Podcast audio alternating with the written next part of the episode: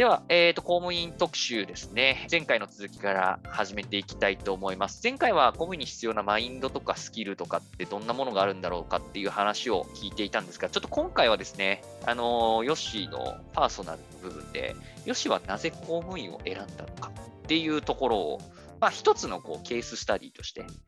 えー、ちょっとお伝え、皆さんにできればなと思って質問をしていきたいんですが、そう、まずなんか、公務員になろうと思うとか、まあ、公務員になろうかなと思ったきっかけみたいなのって何かあったりする？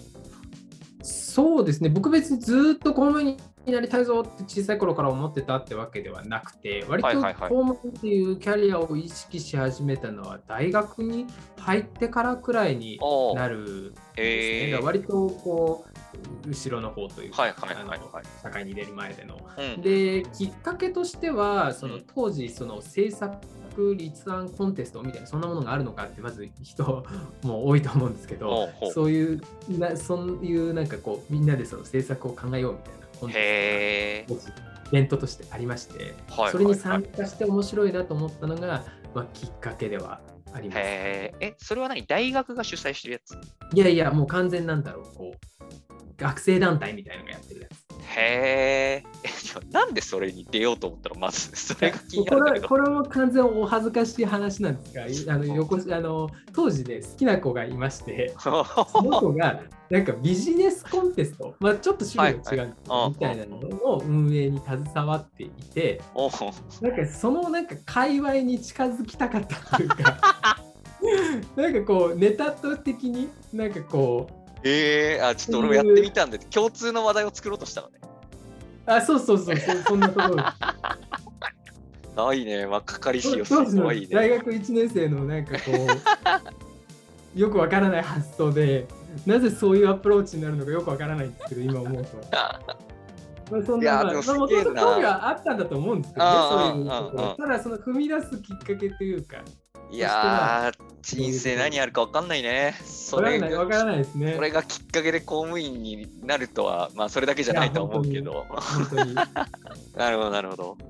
じゃまあそれで制作コンテストにちょっと参加してみて、まあまあちょっと、まあそれがきっかけってことね。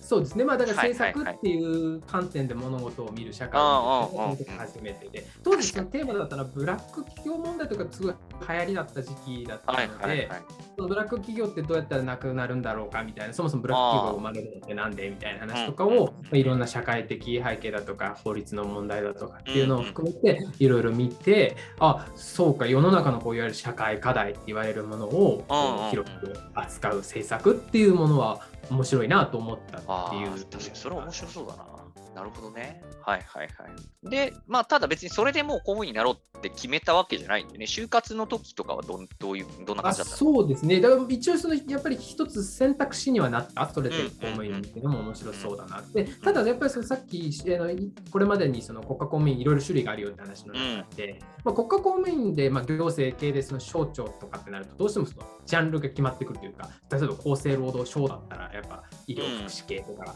うん、あの雇用系とかになるし、えっと、文部科学省だったら教育分野みたいな、割とおのずと決まってくるけど、なんか僕はそういうパブリックな、そのいわゆる公共系なことに興味はあるけど、なんか一生をそれに捧げようっていうようなテーマは、なんかその時見つからなかったというのもあって、はい、あのなんか広くし世の中その問題解決する上で特定の分野だけで解決できることってやっぱないないじゃないですか、まあ、つまり最近そう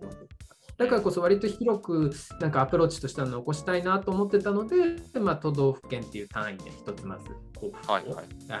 うん、いろんなことができるっていう意味で考えて、ただそれだけじゃもちろんないし公務員以外にあのさっき公務員っていうのがその世の中のため社会のためにできる仕事としてとても魅力的ですよとお話はしたんですけど、まあ、じゃあ世の中のため社会になるのがのためになるの公務員だけかというと全くそんなことはなくて。まあまあそうですね。民間の会社だって。あもうそうですし最初最近はあの特にそういうソーシャルビジネスっていうんですか？そう、ね,、あの、うん、そういうそのもともとのその利益追求だけじゃない企業のあり方とか、うん、まあ、あとは普通に NPO だとか社団法人とかで、うん、いろんなその公務員じゃない社会のためのあり方ってもちろんたくさんあって。、うん、あのそういうものも含めてやっぱこうパブリックってとこを軸にした時に何があるかなっていうのをその就活の時に考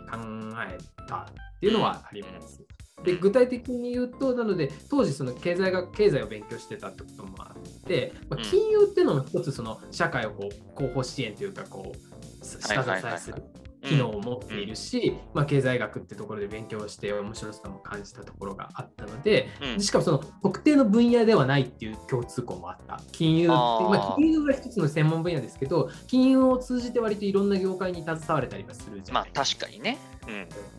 から、まあ、金融っていうのもまあ割と面白いなと思って、まあ、うん。政府系の金融機関なんていわゆる具体的に言うと日銀とかえーっていうようなところだとか、